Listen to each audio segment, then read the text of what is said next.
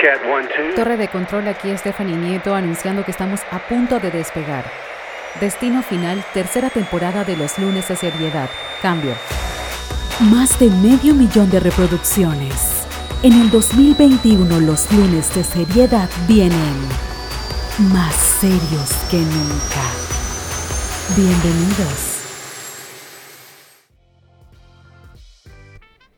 Hola, ¿qué tal mi querida doña y mi querido doño, por supuesto? Yo soy Stephanie Nieto, bienvenido a Equipaje de una Mujer. Esta es nuestra plataforma de información y de entretenimiento y hoy es lunes 28 de junio del año 2021. Hoy, mi presente es lunes 28 de junio. Puede que para ti sea julio, agosto, puede que me estés escuchando en estos instantes en el año 2023, en el año 2024, quién sabe. Y esa es una de las magias de este tipo de plataformas. Pensar, sentir y ver cómo tu voz, cómo tus pensamientos pueden atravesar el tiempo, pueden engañar al tiempo y llegar a miles de personas más que en su presente puede que necesiten estas palabras que fueron dichas, sentidas hace mucho tiempo atrás. Para mí, ese es como quien dice, ese es el regalo más grande que esconden las artes. Poder plasmar sentimientos, emociones, momentos en una foto, en un video, poder capturar, perpetuar momentos vividos en unos cuadros en acción, en movimiento que vendrían haciendo, siendo los videos. Poder de una manera u otra revivir sentimientos y emociones a través de una canción que en un momento en particular de tu vida escuchaste, viviste, bailaste y volver a revivir en tu cuerpo esa sensación que tuviste en aquel momento. Para mí eso es uno de los grandes motores que semana a semana me llevan a esta plataforma a poder compartir contigo. Y en muchas ocasiones yo misma escucho los episodios y es como que leyera mi propio diario y recordar, en aquel momento sentía esto, wow, en aquel momento me embargaba esta tristeza, en aquel momento sentía que no iba a salir de esa situación. O quizá episodios en los que cuento no sobre mí, sino sobre personas cercanas y poder evidenciar la transformación que esa persona tuvo. Y lo hablamos un poco en el episodio de la semana pasada, cuando los no de la vida en realidad son sí. Y para mí los lunes de seriedad son una muestra palpable de eso, de que vamos evolucionando, de que puede que hace 30 episodios atrás yo era una persona diferente, sin tener la más mínima idea de lo que sería hoy 28 de junio del 2021. Y eso, mi querida doña, es uno de los mensajes que me gustaría que tuvieras, que te llevaras para tu vida en el día de hoy. Porque en muchas ocasiones confundimos el verbo ser con el verbo estar. Pensamos que lo que estamos viviendo en el momento nos define, nos encapsula en una realidad que es efímera, que es momentánea, mi querida doña. Así que sin más, te doy la bienvenida al episodio del día de hoy. Espero que estés total y completamente presente. Espero que en este instante, desde donde sea que estés, desde los más de 75, 80 países, ya perdí la cuenta y en realidad eso es total y completamente irrelevante. Porque que tú escuches este mensaje en este momento, estés donde estés. La inspiración, la motivación no tiene fronteras. Y espero que donde sea que estés, puedas escucharlo y estés viviendo consciente este momento. Y que cada una de mis palabras llegue a lo más profundo de ti, de tu corazón, y que transforme lo que tenga que transformar. Lo hablamos en el episodio número 72, Vivir Consciente, que si aún no lo has escuchado, pues te invito a que lo hagas. Sin más, mi querida doña y mi querido doño, porque no quiero reclamos, y si eres nueva por acá y te preguntas qué es eso de doña y de doño, pues te invito a que nos acompañes en nuestras redes sociales. En Instagram estamos como arroba equipaje de una mujer, para que allá pues conozcas un poquito más de nuestra comunidad llamado el Club de las Doñas. Pero si es la primera vez que nos escuchas, pues quédate aquí escucha este episodio y con mucho gusto tienes 73 episodios más, 74, perdón, episodios más. Este es el episodio número 75 y vamos a comenzarlo desde ya. Sin más, mis queridas doñas, comenzamos. Y el episodio del día de hoy es titulado La diferencia entre ser y estar. Aún recuerdo aquella vez que me senté en el consultorio de mi terapeuta y le dije, mi vida es un desastre, una afirmación total y completamente poderosa, de mala manera, pero poderosa. Era un statement, una afirmación. Mi vida es, del verbo ser, un desastre. Estoy total y completamente perdida soy un desastre. Recuerdo que le comenté. Y toda esta afirmación venía producto de todo lo que yo en ese momento estaba viviendo. Y es que en algunos momentos de nuestras vidas, situaciones, circunstancias, sentimos que no hay salida. ¿Te suena esto familiar? Sentimos, pensamos, creemos que nunca vamos a salir de donde estamos. lo escuchamos, lo hablamos, lo compartimos un poco la semana pasada en el episodio cuando un no es verdaderamente un sí. Creemos que no vamos a salir de ahí, de donde estamos. Y comenzamos a creernos que la realidad que estamos viviendo nos define. ¿A qué me refiero con esto? En muchas ocasiones hemos cometido errores y hablamos tan mal, nos referimos a nosotros mismos tan mal. Las situaciones, las decisiones nos definen de cierta forma u otra. Soy un desastre. Mi vida es un desastre. Y estamos tan acostumbrados a enfocarnos en esas partes que no nos permitimos ver lo demás. ¿Te suena esto familiar? Recuerdo aquella cita, me incomodaba muchísimo el silencio de mi terapeuta. Esto fue hace muchísimos años atrás, quizá 16 años atrás, pero le recuerdo tan claramente que me causa ansiedad contarlo. Yo seguía hablando para evitar el silencio. ¿Te suena esto familiar? Al ver que yo no recibía ninguna reacción de su parte, yo seguía hablando sin parar, explicando, excusando o tratando de convencerme, mejor dicho, del por qué yo sentía y pensaba que mi vida era un desastre, que yo era un desastre. Y así pasamos varios minutos hasta que la incomodidad me llevó a donde me tenía que llevar. Me quedé callada y, me, y recuerdo que mi psicóloga me dijo, ¿terminaste? ¿Terminaste de convencerte? Porque a mí no me vas a convencer. ¿Terminaste de convencerte del por qué eres un desastre. Y por supuesto, desarmó todos mis argumentos. En verdad era un desastre. En verdad, mi vida era un desastre. O lo que estaba viviendo en ese momento era una situación desastrosa o la situación en la que me había metido era desastrosa. ¿Y por qué te digo todo esto? La semana pasada me tomé unas vacaciones, se los conté en el episodio pasado, me iba a tomar unas vacaciones, casi que obligada.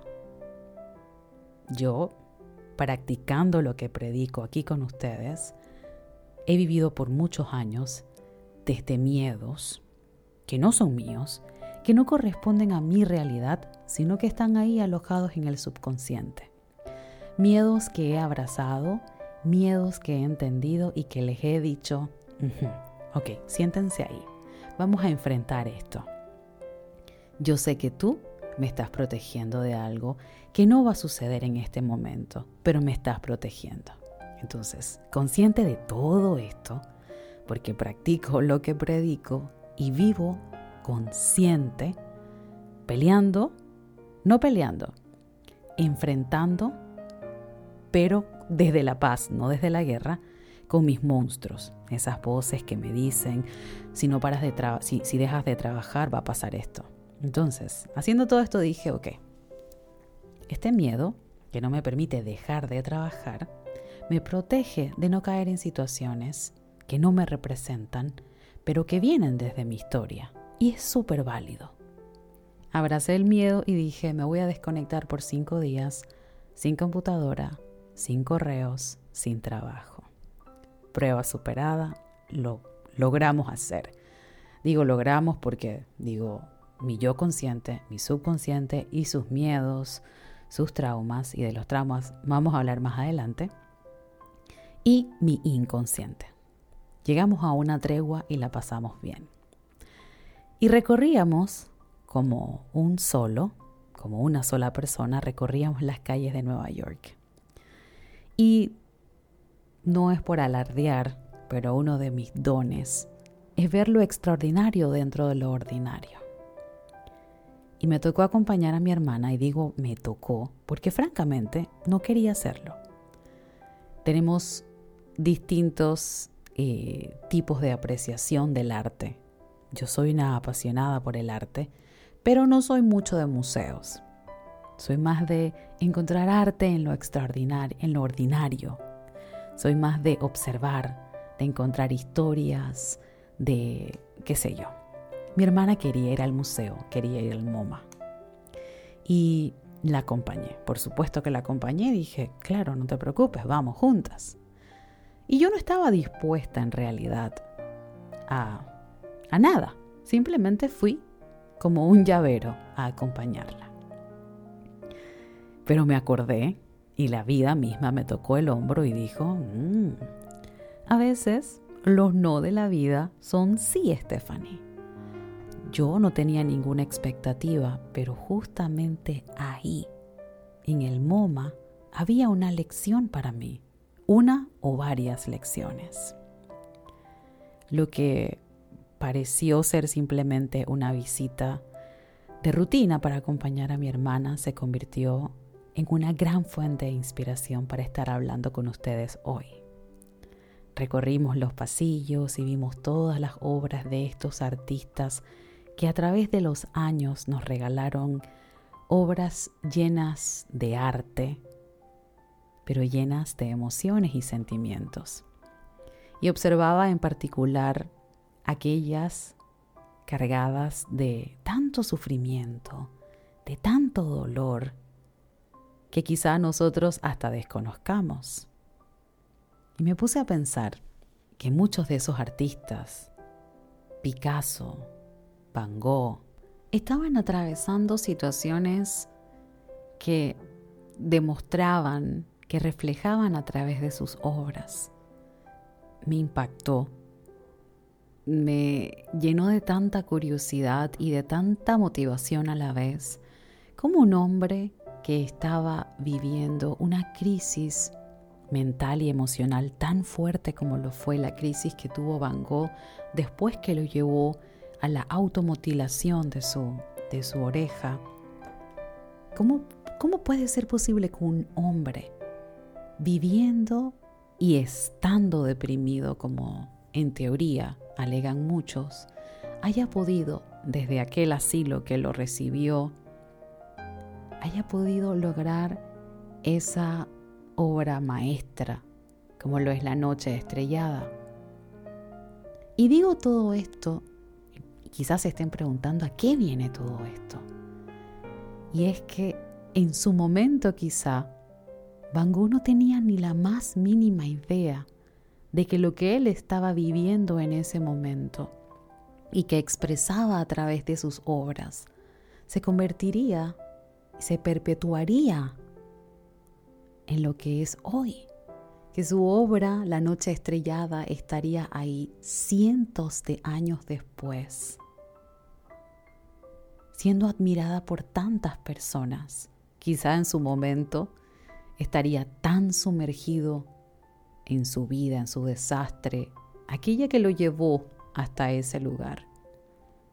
Pero lo que más me impactó es que a pesar de que se encontraba sumergido por completo en esa depresión, en ese estado mental tan crítico, Van Gogh seguía teniendo dentro de él sueños, esperanzas, ilusión y fe. ¿Y por qué digo todo esto? La noche estrellada tiene dentro de ella un paisaje que fue imposible que Van Gogh viera desde su ventana en el asilo en el que se encontraba en un antiguo monasterio. Eh, era imposible. Así que mitad de la obra que él pintó aquella noche bueno, en aquella ocasión, mejor dicho, porque no sabemos si lo pintó en una noche, es una afirmación muy irrespetuosa de mi parte. Van Gogh pintó y dejó plasmado lo que él veía desde su ventana. Pero la mitad de lo que pintó fue producto de su imaginación, producto de lo que él creía que había más allá de su realidad, producto de aquella imaginación que lo permitió salirse de ese monasterio por unos minutos, unos días, unas horas, quién sabe cuánto tiempo, e imaginar un mundo mejor afuera del que él estaba viviendo mientras moría, de depresión, de tristeza, qué sé yo. ¿Le suena esto familiar?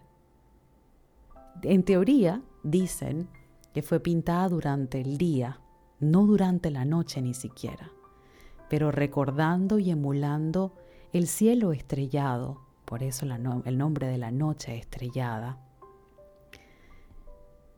Y recordando esto, pero imaginando la mitad. ¿Y a qué quiero ir o llegar con todo esto?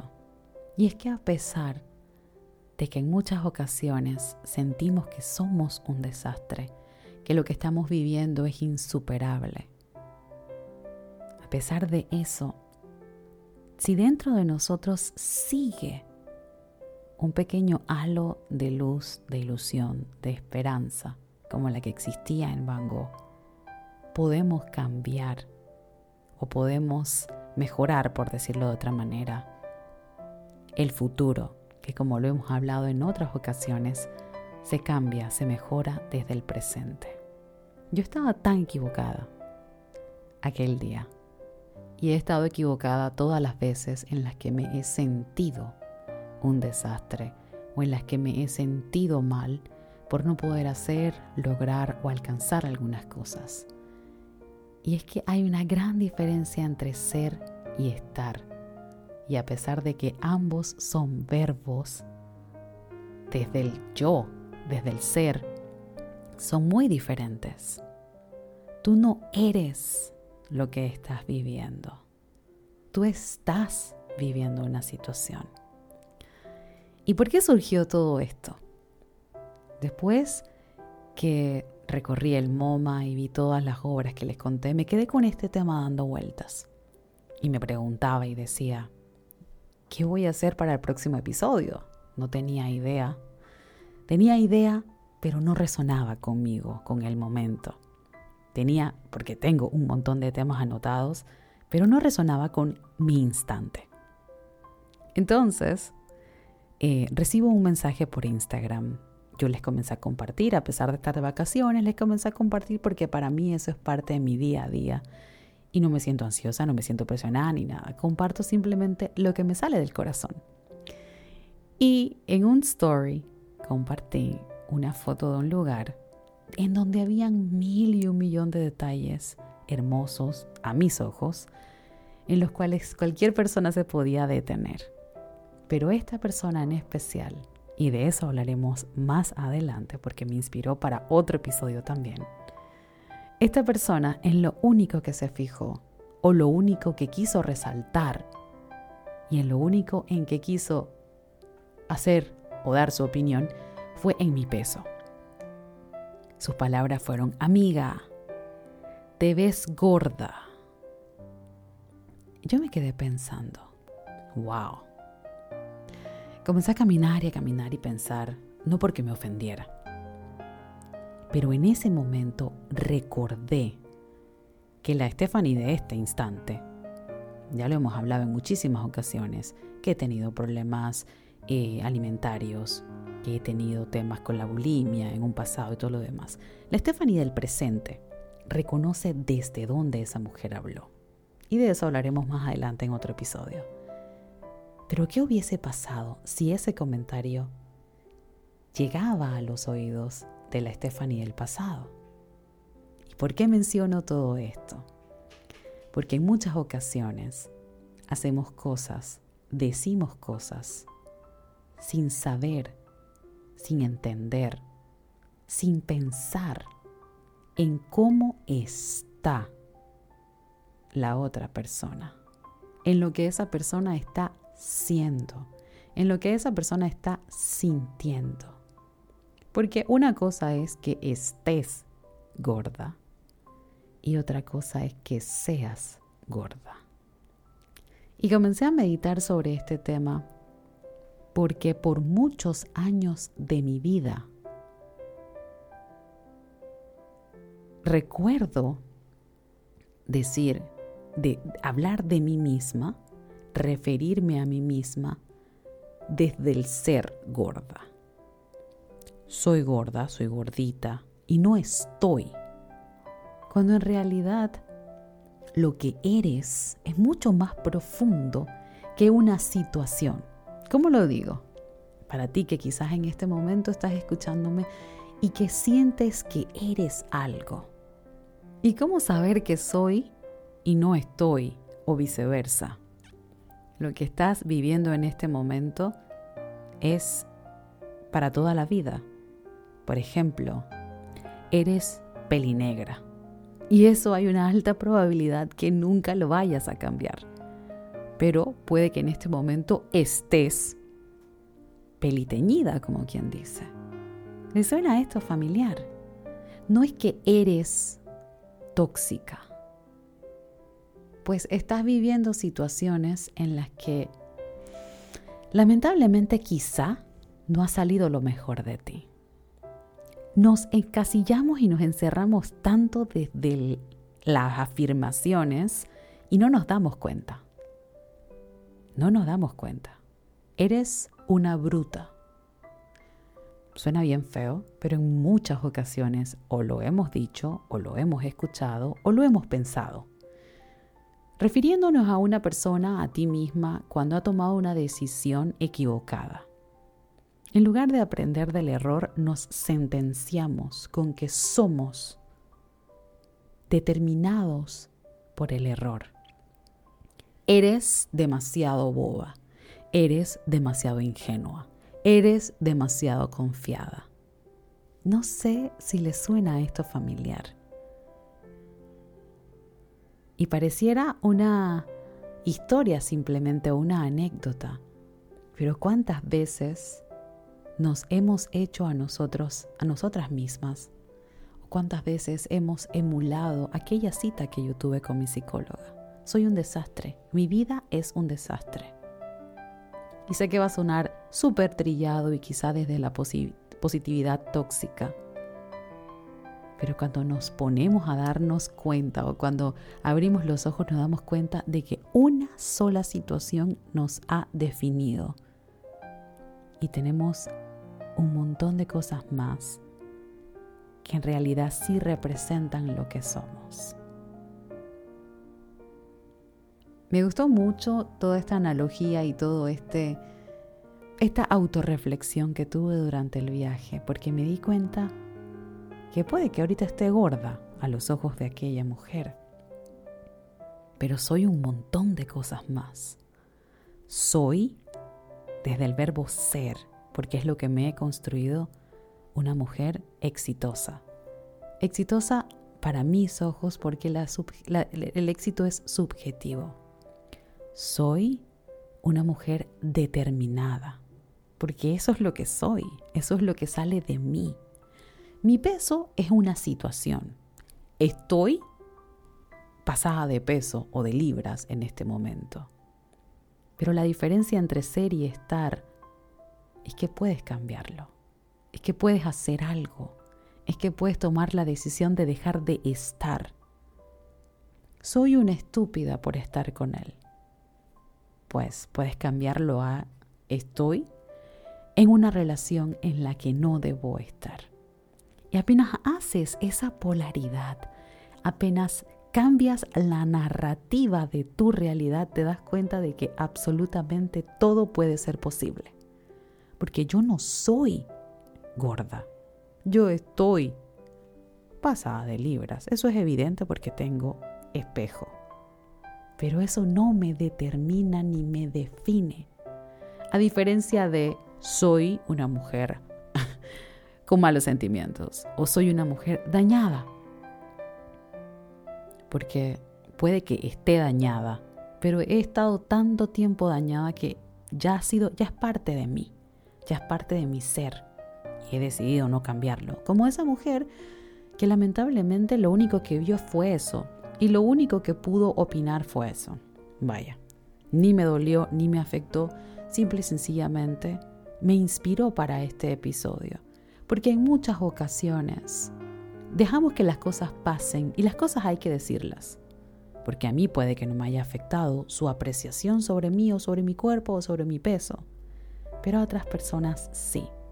Creo que es momento de que dejemos de hablar del físico, del peso de las otras personas y mucho más si no nos han pedido nuestra opinión. Pero volviendo a la esencia de este episodio, cuando esa mujer me dijo eso, lo tomé de tal forma y dije, wow, todo, para mí todo son enseñanzas, todo en la vida. Y en ese instante dije, y anoté, me acuerdo, en mi celular, dije, wow, este es el secreto. Soy calma donde antes fui tormenta. Eso es lo que yo soy. Mi vida no era un desastre. Yo vivía sumergida en el desastre. Yo era parte de la tormenta. Y hace muchos años atrás me dije, entendí, que yo era el problema, porque estaba sumergida por completo en el problema. Me creía el problema. Lo bueno de todo esto, mi querida doña, es que alta probabilidad que tú también seas el problema, pero la buena noticia es que tú también eres la solución. Y ese es el secreto, mi querida doña. Cuando te das cuenta que tú no eres la tormenta, tú estás viviendo la tormenta. Sales de ese panorama y te das cuenta como yo que el secreto es ser calma y paz cuando estás atravesando la tormenta, mi querida doña. Tú no eres lo que estás viviendo, tú estás viviendo una situación. Y hay una gran diferencia entre esos dos verbos, solo que no todo el mundo tiene la capacidad emocional, psicológica, mental o espiritual para poderlo ver, evidenciar y diferenciar.